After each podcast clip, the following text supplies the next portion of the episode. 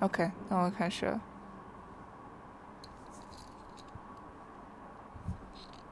Yep。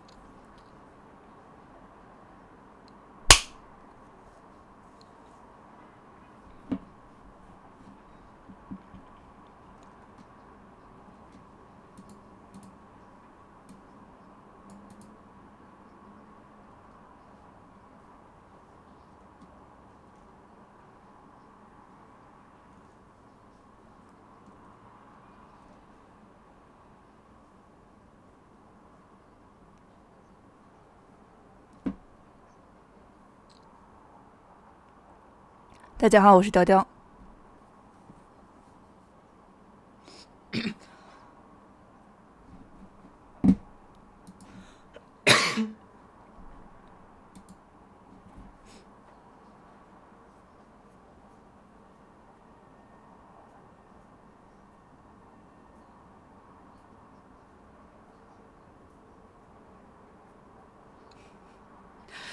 非常轻、非常年轻的老年导演。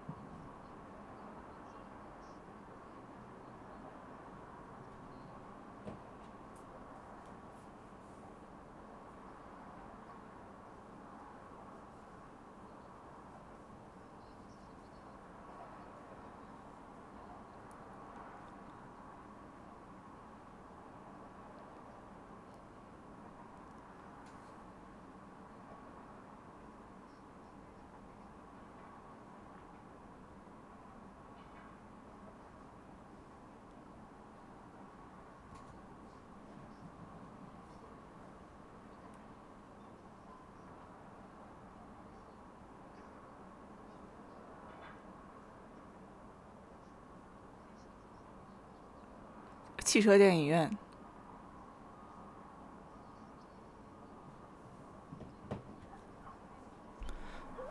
我不是 我我自己也是在家里看的，没有没有，就只有那个我拿了别人的，我拿了别人的在家看的票，然后他带着小姑娘去布鲁克林开着车看了。啊，对，就是不是不是。不，就是事情不是你们想的那个样子。没有，是是是林子亮把那个票卖给了钱玉洁，钱玉洁把自己的票给卖掉了。然后所以说，你有信我是跟钱玉洁去看的，他是带着小姑娘去看的，我是拿着他电拿拿我拿我巴掌大的电脑在家里看的。是的，是的。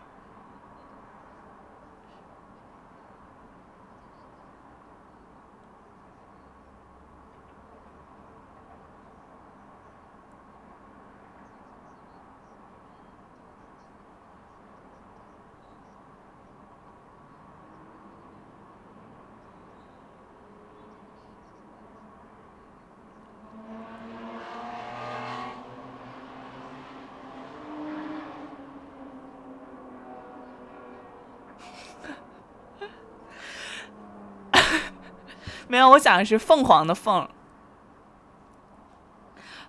凤儿啊，二龙啊。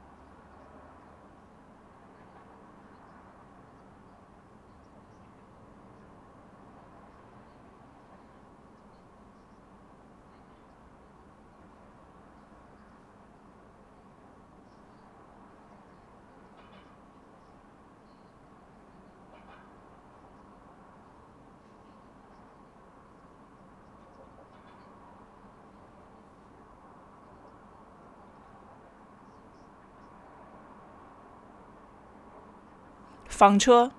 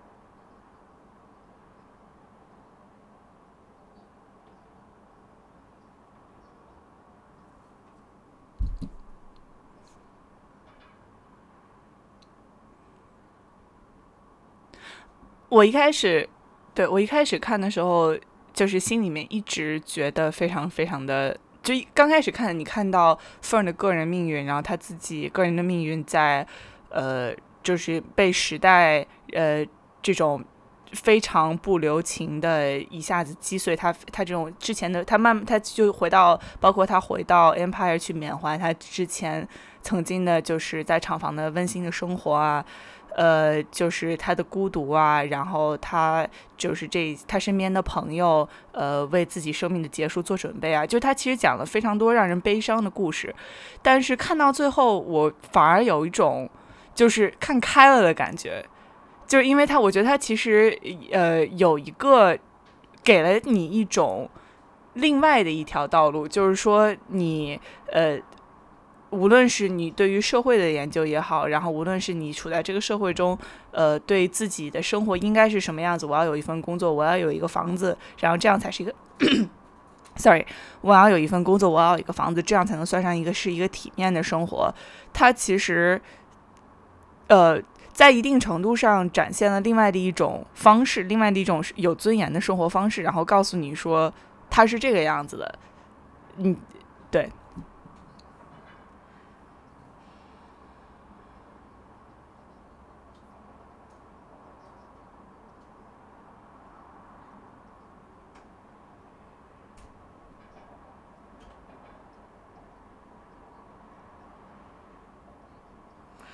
more，嗯，呃，他的他心里面还是沉浸，就是，呃，他失去他所有东西，就是一个失去了所有东西的女人，对。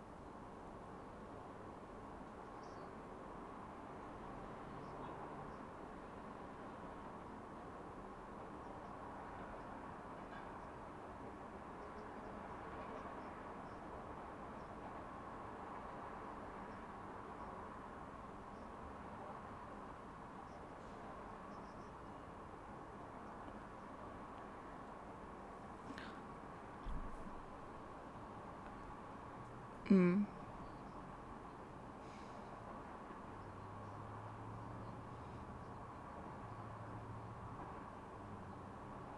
对，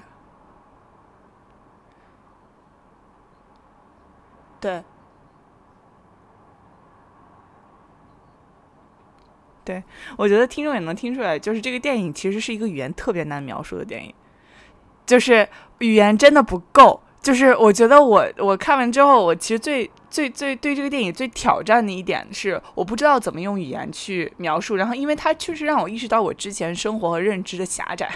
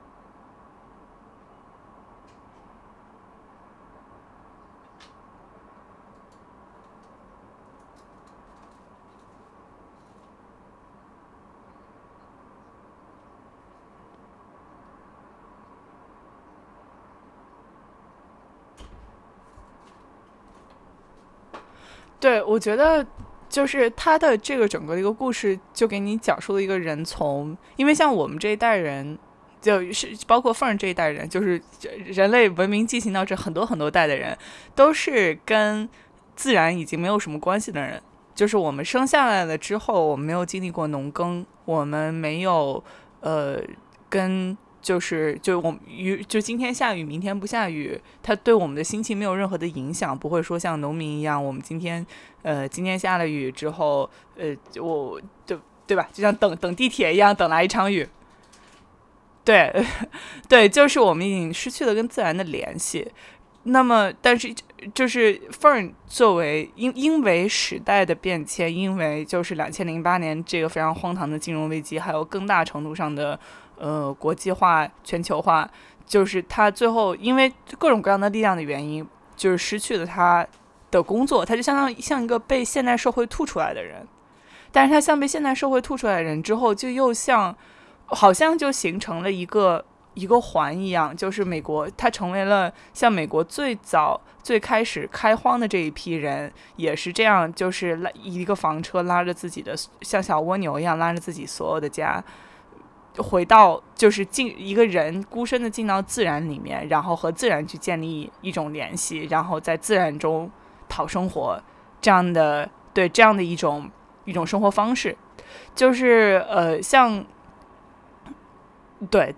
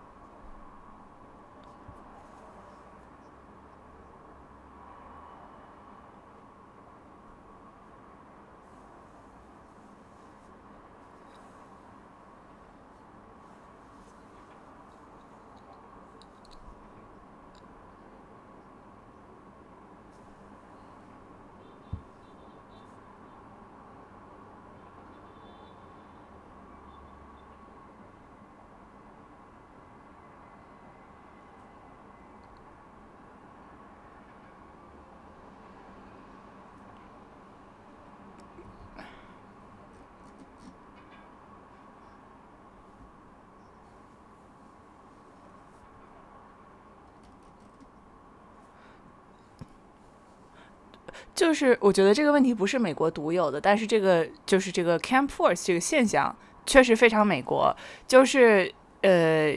为什么它不是美国独有？因为其实它它讨论的是一个，如果你呃用一个社会学的词汇描述，就是它是一个工人养老问题。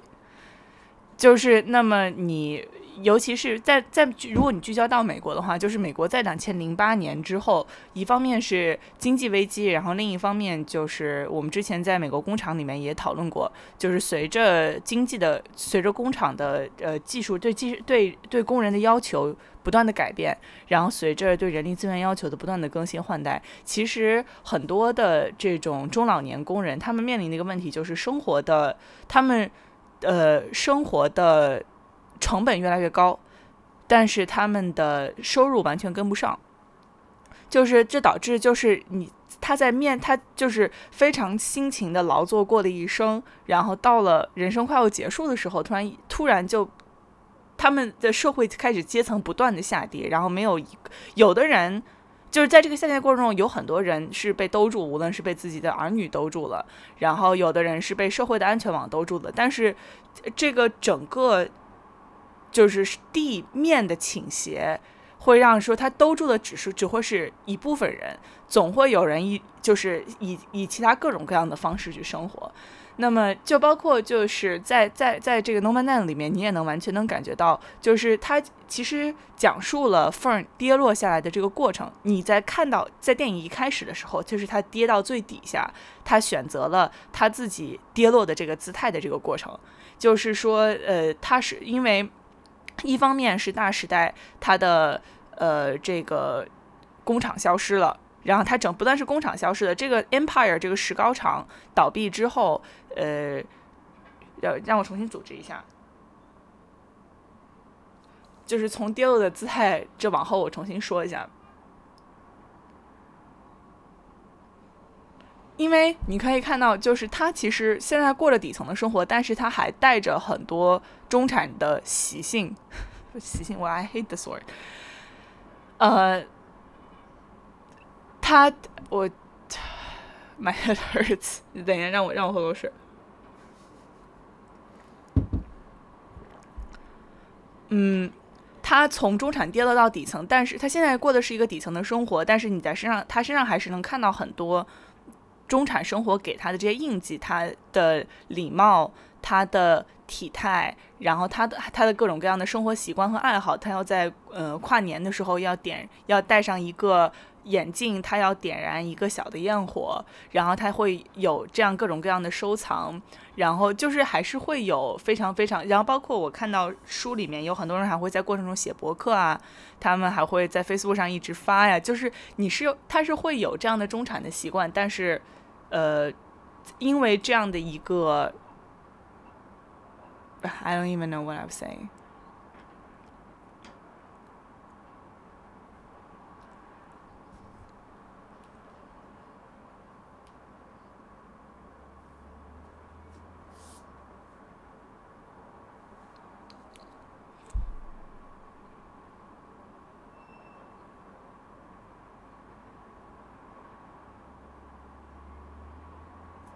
对，我觉得我不是无家可归，我是没有房产。对，对，对，对。但是，对我就是看到之后，这个之后，我就想说，这个问题到底有这个事情到底有多大？然后就是，所以我就把呃这个电影的原著找来看了一下。这个原著其实就是聚焦这一批呃需要。就是已经到了老年，因为各种各样的原因没有办法退休，还需要继续劳作养老的人。首先，他们第一没有房产，对吧？房产是最大的兜底。但是如果两千零八年其实夺走了很多很多人的房产，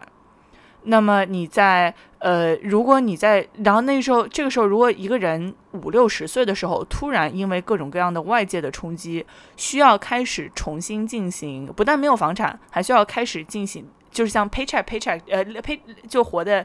呃，靠吃薪水吃饭，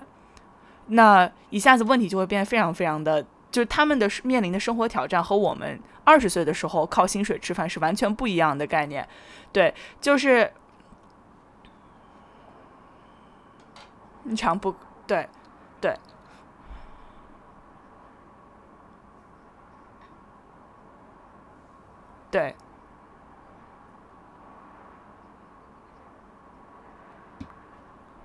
是的，对对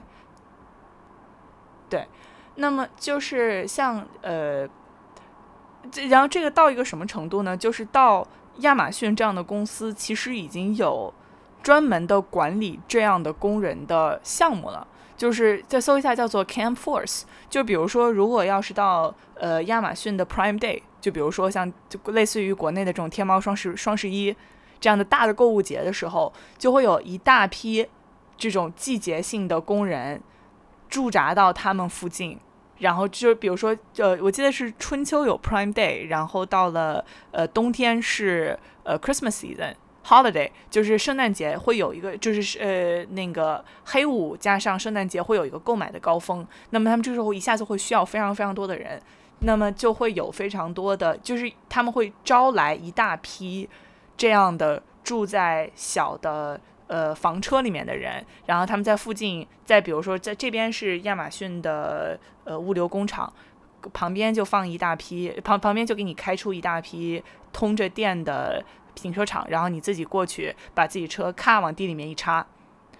白天过来上班，但是很多都是非常，就是曾经是中产的老人，而且他们曾经过的是非常体面的商人生活，非常就像那个夫人说，他之前是一个呃人力资源 HR，他自己是之前是做过人，是一个就是管人力资源的，但是他们无论是他们的经验也好，还是他们的技术也好，是在现在的呃现在的生活里已经跟他们就是呃他们学他们学到的这些经验和技术是没有办法被转换到。呃，是没有办法被转换到呃现在劳动力市场的需求的。那么，然后最后就是我在书里面就看到，他们对于呃，就是亚马逊的管理人员对这些人的评价，就是说，哦，他们的 work ethic 很好，他们非常勤劳，非常能吃苦，非常很礼貌，然后很能吃苦。然后我看到之后就会觉得特别的，就是心里面特别不是滋味吧。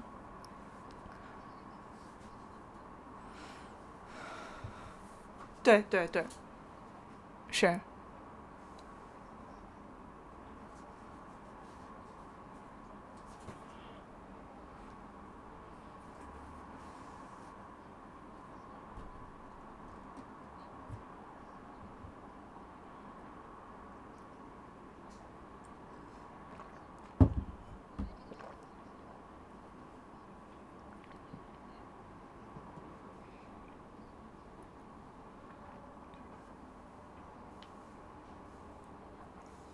对，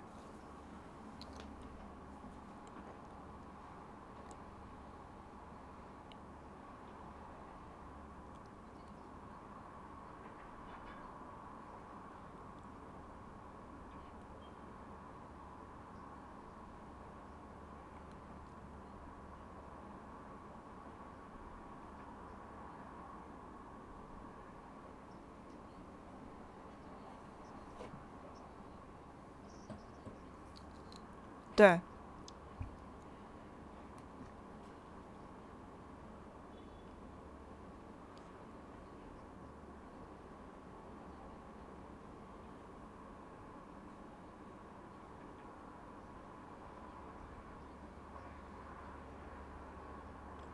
对，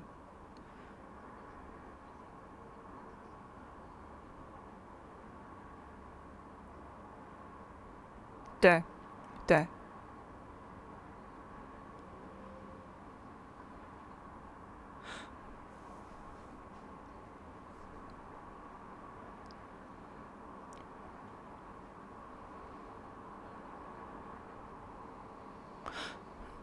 对，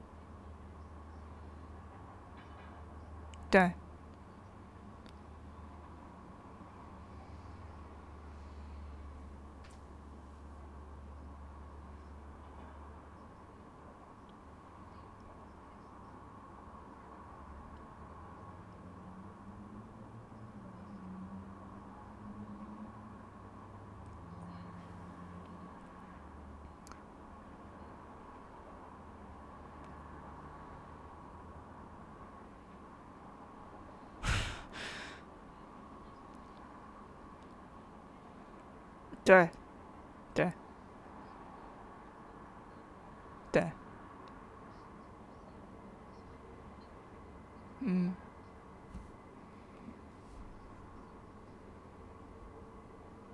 对。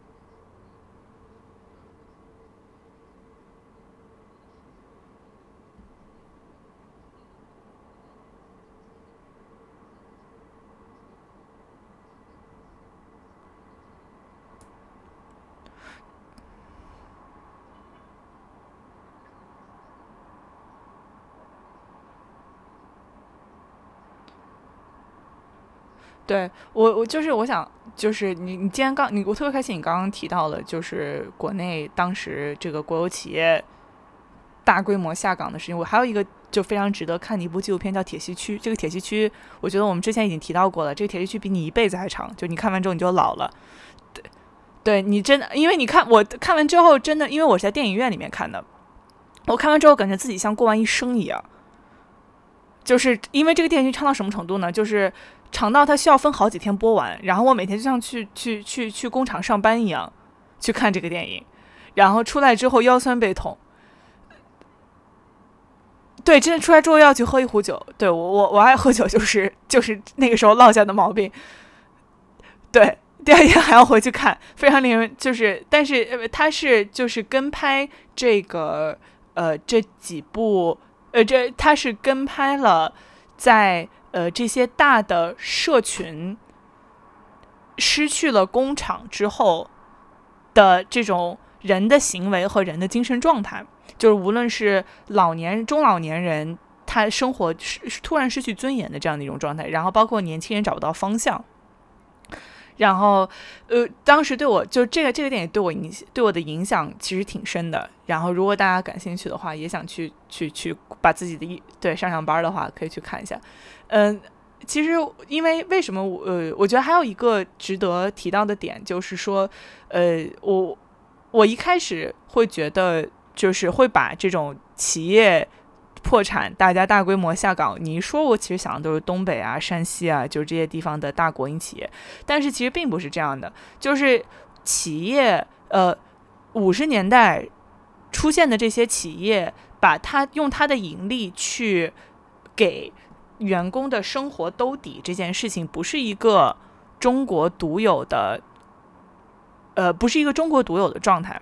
就是说，像 M，就是包括美国也是非常非常多的，像 Empire 这样的一个镇，就是说我是一个工厂，我在这挖出一堆石膏来，然后我就拿我这个工厂的盈利来这给你们建房子，给你们建学校，给你们建医院，然后整个这一个学所有的人都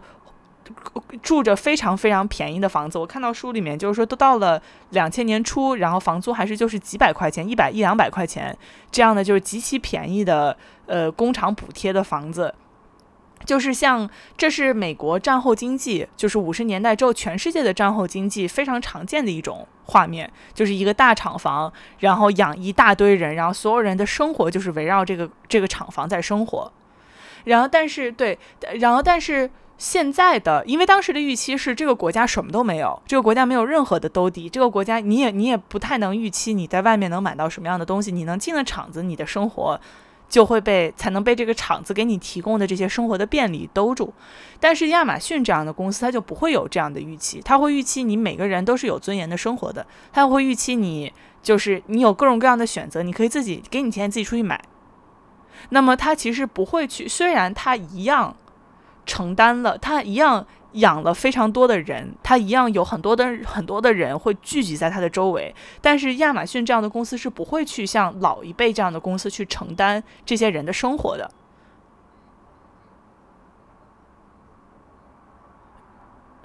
对对对对，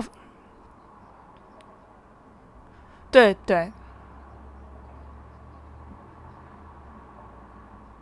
对。对，就是像对，就是无论是亚马，就因为亚马逊和 Uber 这样的公司就深陷这样的争议嘛，就是说我啊，我难道不是给你钱就可以了吗？就是你想想那个皮卡丘惊讶脸的表情，但是不是的，对，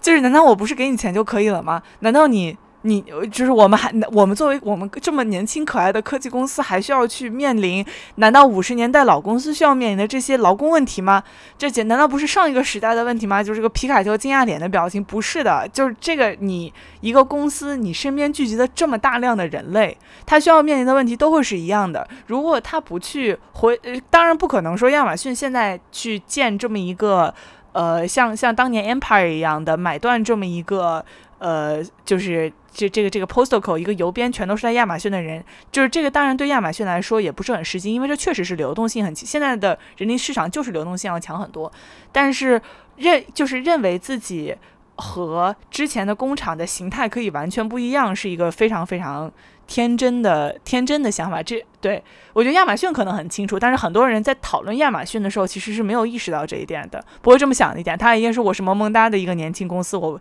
他们为什么要去像老公司一样去面临面临这些问题？对。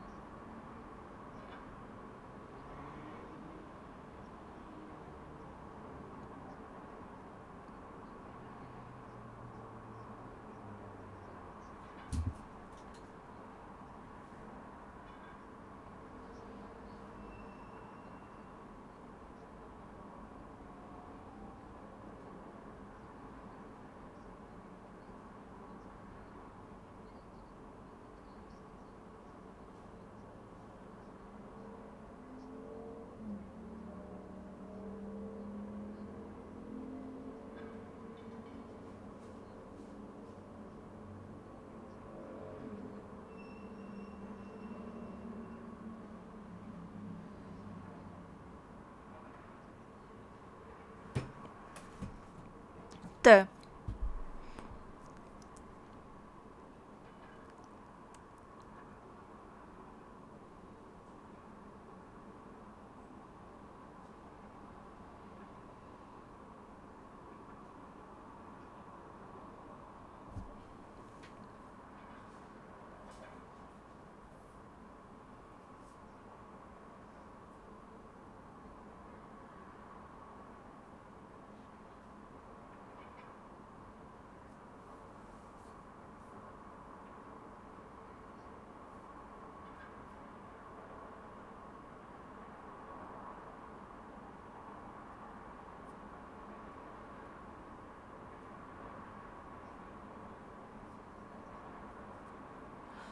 对，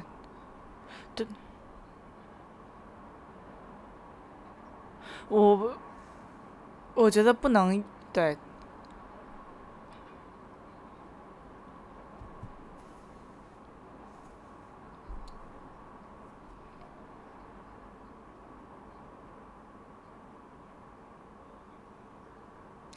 不是的，不是的。不是的，我我我就是看到了，就是我觉得我们想到中国人的中国的养老，就劳工养老问题，只大多数都是猜测，或者是一些预期。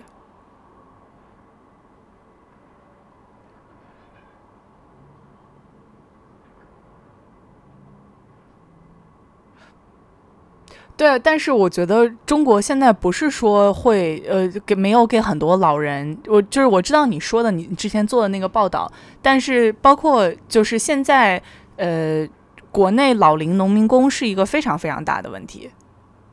就是他们是是有空间去做，他们不是没有空间去找工作的，他们是有非常非常多空间去找工作的。就是如果你现在去一个建筑工地看，你会发现在建筑工地里面的人的年龄越来越大了。因为对，就是他们依旧还就是我之前看了一个看看了一个一个一个，就是我就因为我看完这个电影之后，就第一个想法是就会开始搜嘛，就是说我会有这些想象，说呃中国的老中国的老一辈应该什么？我第一个想象就是哦是由子女兜底，然后第二个想象是他们应该就找不着工作了，就可能就出去流浪了，然后后来发现的一个问题是。呃，其实，呃，一九就是二零一五年的时候，国家统计局公布了一个全国农民工监测呃调查报告，就是说，因为中国 四十岁以下的农民工其实占的比例是在下降的，农民工的平均年龄是在上升的，也就是说，全国你全国的农民工其实就是被登记为农民工的人有二点七三亿，然后这里面超过。呃，五十就超过四十一岁的人是一亿多人，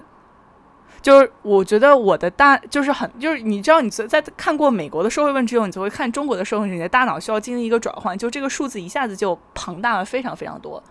就是也就是说，在一个十三亿人的国家里面，你可以被认为老龄农民工的人占是十个人里面就有一个会遇到这样问题的人。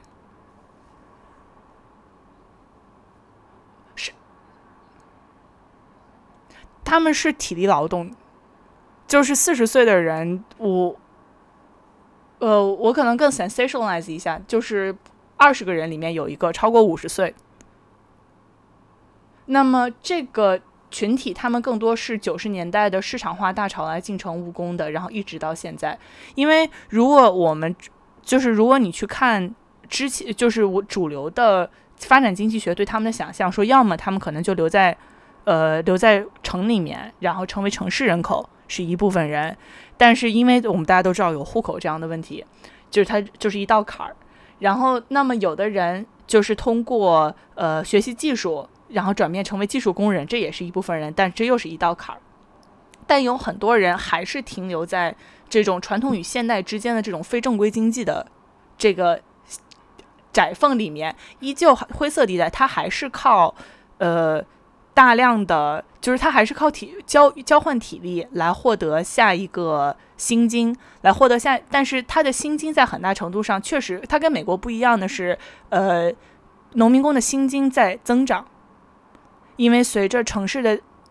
随着城市地价的增长，农民工的薪金也在增长，但是农民工的呃其他的大大体支出是的增长速度要远远超过他的薪金，也就是说你。孩子结婚，你的房要花多少钱？你孩子的教育要花多少钱？你自己受伤，的医疗要花多少钱？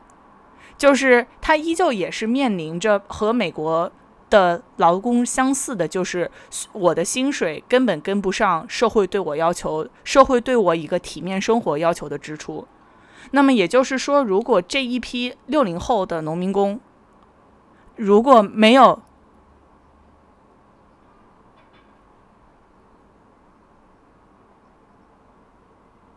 ，OK，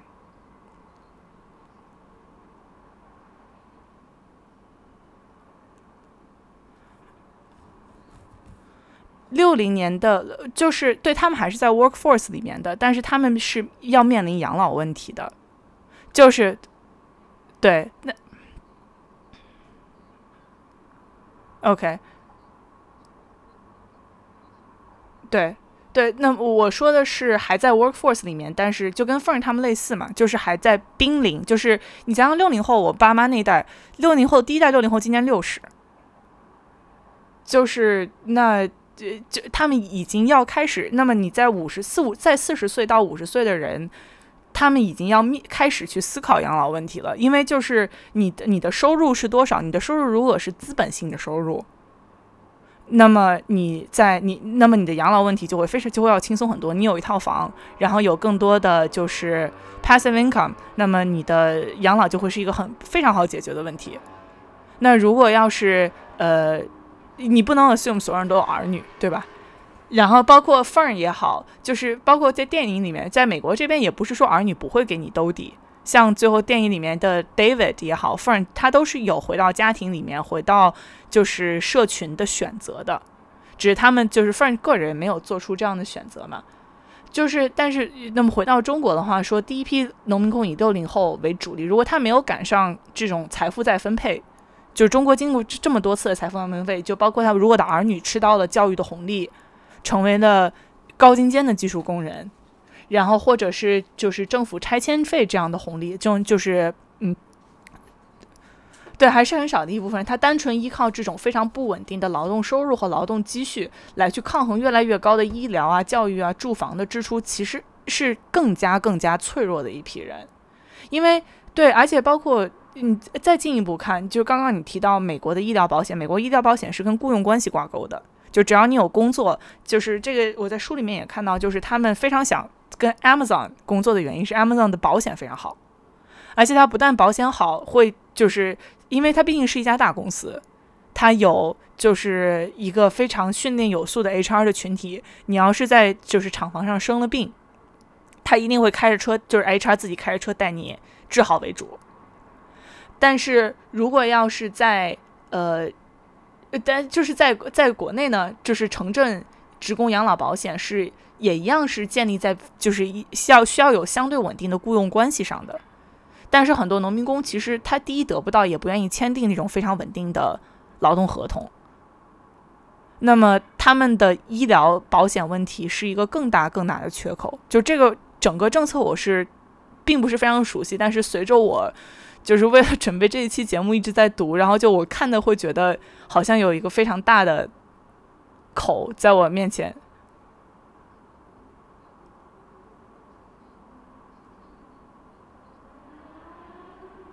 对，对，对，对，对，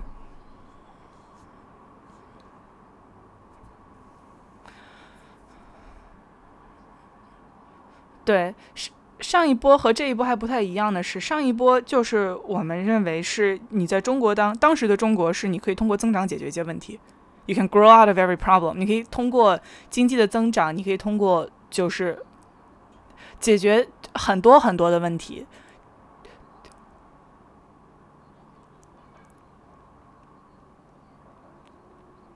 嗯，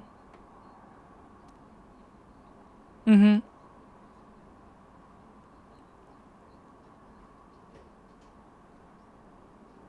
哼，没有没有，我就是我我我我我的后半句。没有没有，我的后半句是，我我就是让我把这一句话说完，就是呃，下岗工人在就是上一代的下岗工人，他面临的至少他面临着一个在增长的经济。那么我们这一代的，如果现现在这代的工人，不但他，而且当时大家的还是非常清醒的，就是知道有这么样一个大的缺口。现在的。我们对于现在反而就是农民工的养老问题，因为我们感觉好像这个世上的一切都在蒸蒸日上，然后呃，所有人的生活都在变好，再加上就是国内的这种呃，国内的 income inequality，就是国内的收入不平等已经越来越大，那么我们反而比当时更容易去忽略这些问题。而且包括当时有有还有那么多的调查记者啊，各个方面的人再去。呃，再去盯着这些事情，现在就是提出问题的人都被解决了，就是你有更多的，我就是我，我也有了新新的理由去担心这样的一个社会问题。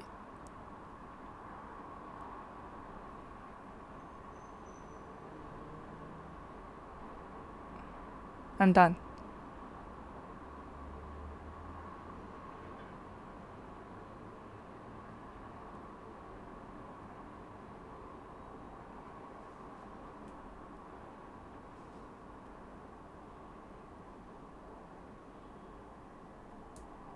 对，所以你就看到了一个非常让人悲伤的这种，你看到一个让人就是心里很不是滋味的这样的一种平行吧，就是国内外的用人单位都发现，突然发现老年工人很好用，就是呃，我就是我在做我在准备的时候发现很多很多人说啊，你看中国老年工人比新一代年轻人好用，他老一辈的吃苦耐劳，然后你给他钱他就会干活。美国老年工人也一样说啊，比年轻人好用，他有这种非常 boomer work ethics，就是对，就是婴儿潮这一代的非常好的，就是呃，也是一样的勤劳、吃苦耐劳这样的说法。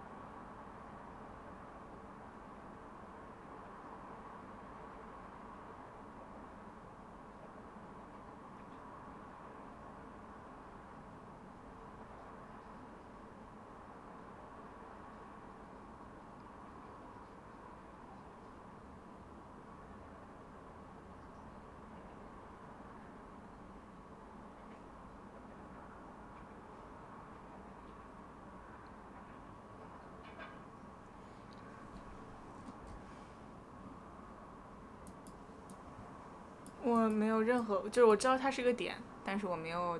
，I don't have anything to say about this。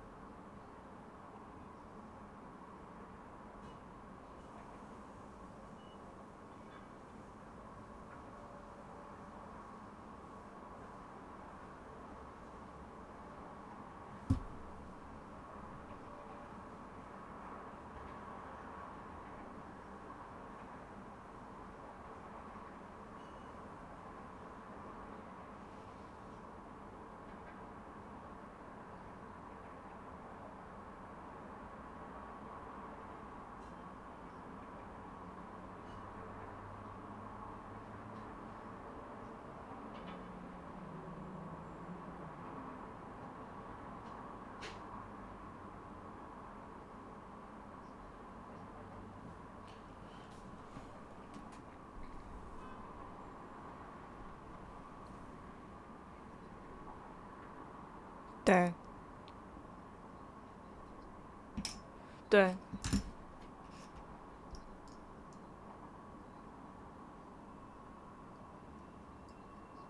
对，对，是的，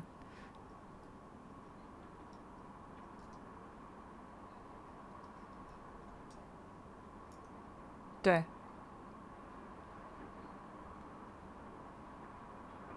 对，对，嗯。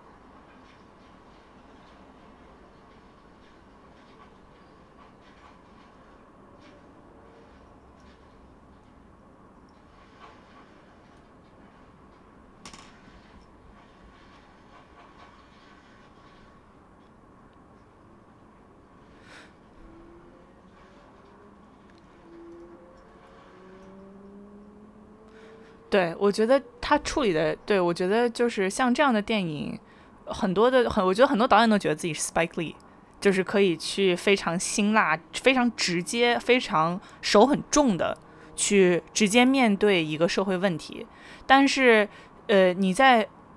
讨论这样的社会问题的时候，又很容易进入另一个状态，就是把在这个社会里面、社会问题里面的人描述的非常的无力。对，这是。对，对，但是我觉得就是这个电影会让我感觉就是就是我觉得他处理真的非常非常好的原因是你看完之后依旧会对造成他这些问题的这个社会结构有有愤怒有反思，但是你会，但是就是 Fern 这样的人这样的一个人依旧是 顶天立地站在公路上，他充就是充满了。尊严充满了力量，很努力的在生活的这样的一个人，就是他还是会，因为我们永远不会忘记说人是很厉害的，就是人是能够把一切都可以变成习惯，人是非常 resilient 的人，对。对对，人的精神是很难，对，就说特别好，就是人的精神是很难被摧毁，人是有强大的精神，在逆境中也是有强大的精神力量的。就是你在描述这样的一个社会问题的时候，我觉得很多的人会很容易忘记这一点，然后只去沉，对，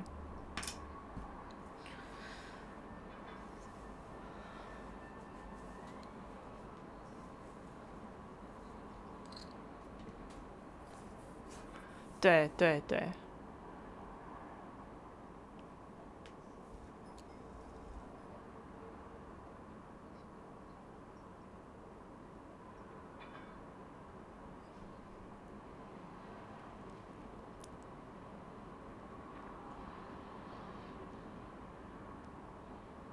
没有了，正好一个小时。感谢大家收听。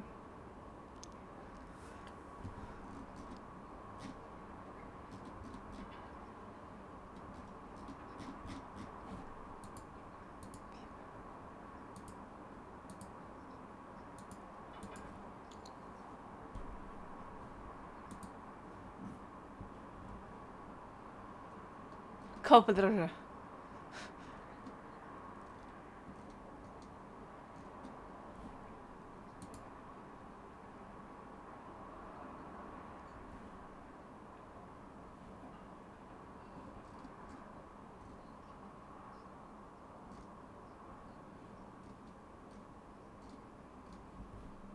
谢谢大家，拜拜。可以，可以，可以，挺好的。